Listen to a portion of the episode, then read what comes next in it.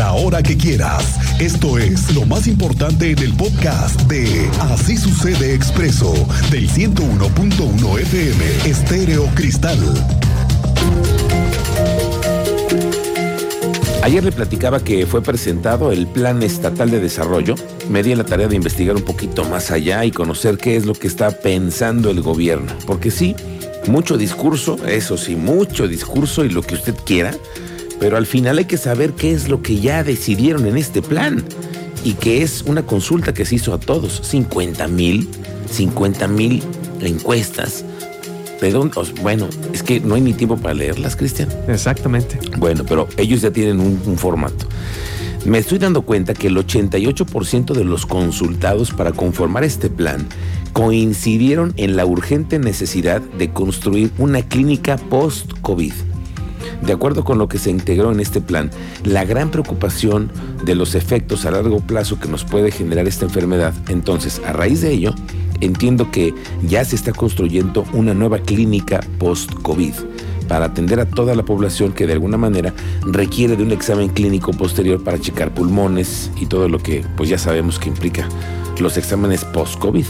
Al rato vamos a platicar más de lo que encontramos en este plan estatal de desarrollo, lo vamos a digerir de reportero a reportero también con nuestro compañero Fernando Paniagua. Oiga, pues sigue siendo tema lo de la bici blanca número 37, colgada el domingo pasado, aquí en las inmediaciones del Corralón Sur.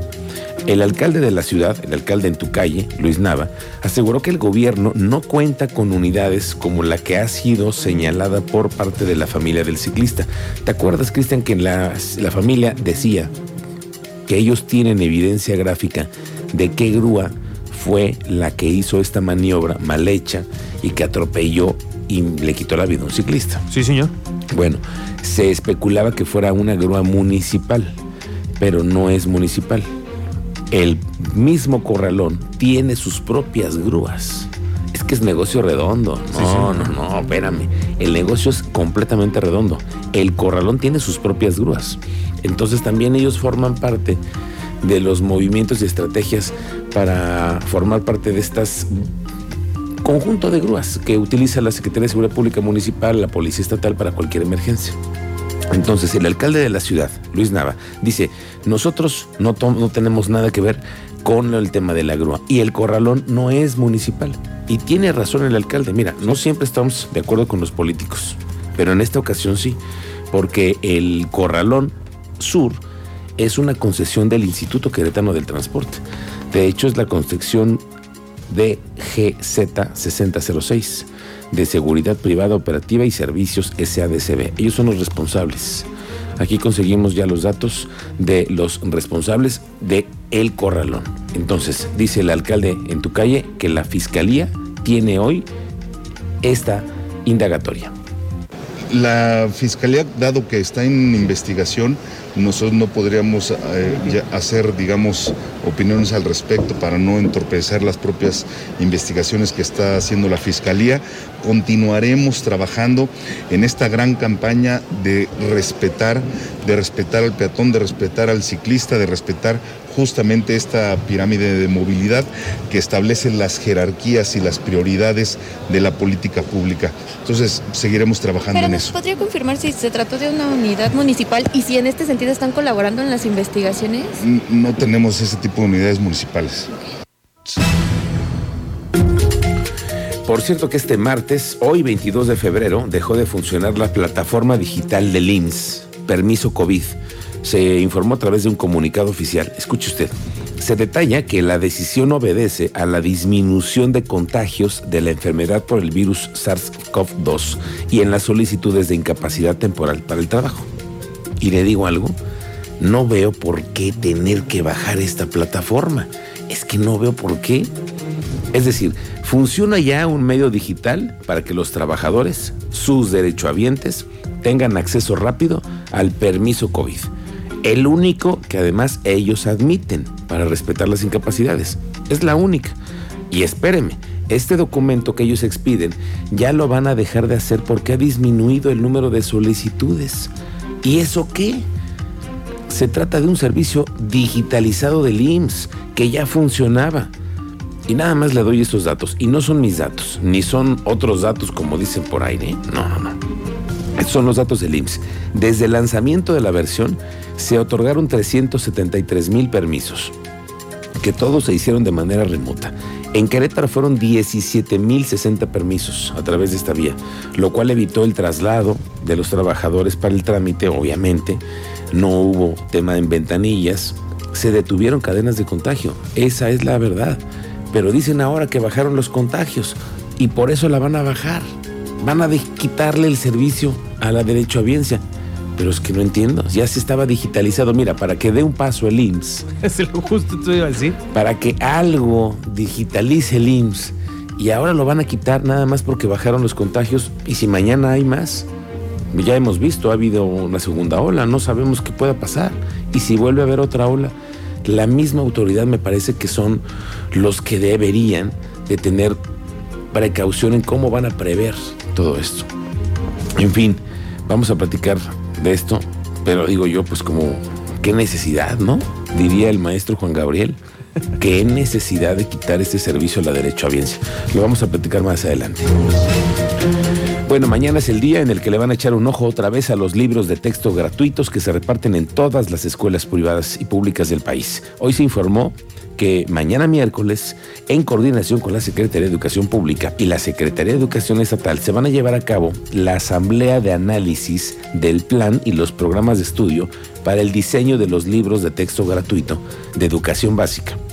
En esta asamblea van a participar de manera presencial 100 maestros, se van a realizar entre 6 y 8 mesas de trabajo y ojalá que los profes los lleven bien despiertos, porque ya hemos visto, y no lo digo yo, lo dice la historia, que los libros de texto gratuito han tenido hasta faltas de ortografía. Los hemos revisado, los hemos expuesto. Ojalá que de veras los lleven, les den un café, ¿no? Queden despiertos.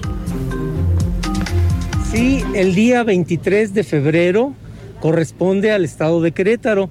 Es un evento que se realiza en coordinación con la Secretaría de Educación Pública, la Secretaría de Educación del Estado de Querétaro y la UCEBEC. Eh, a mí me parece que es conveniente que los profesores que van a participar hagan valer su opinión y también es conveniente que esas opiniones sean tomadas en cuenta.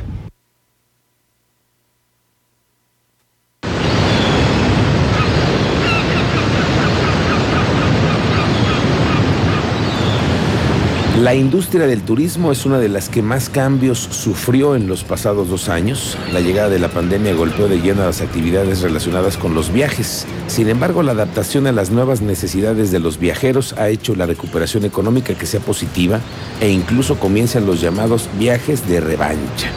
De acuerdo con un informe de las tendencias de viajes de este año, los destinos al aire libre son la nueva predilección para los viajeros en este año.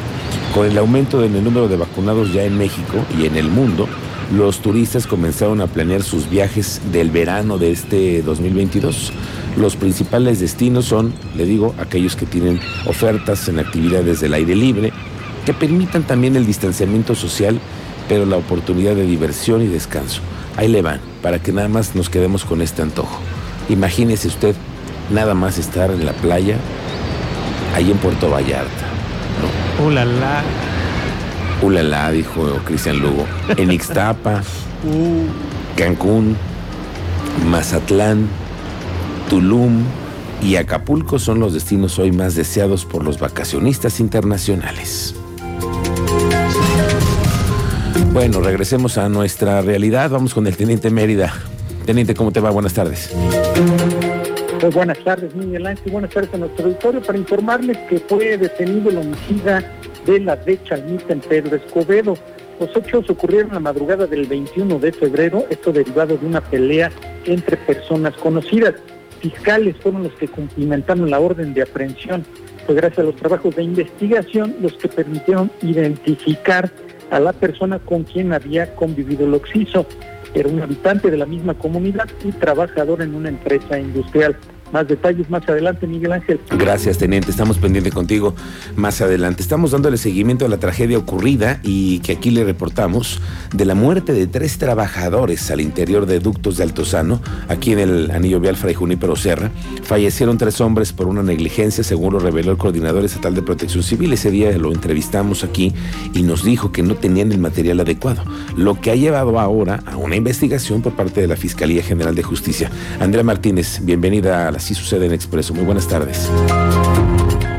¿Qué tal, Miguel Ángel? Muy buenas tardes y a todos los radioescuchas. Así es, la Fiscalía General del Estado inició una carpeta de investigación por el fallecimiento de tres trabajadores en un registro de drenaje sanitario en el fraccionamiento Altesano, hecho que se registró el pasado 15 de febrero.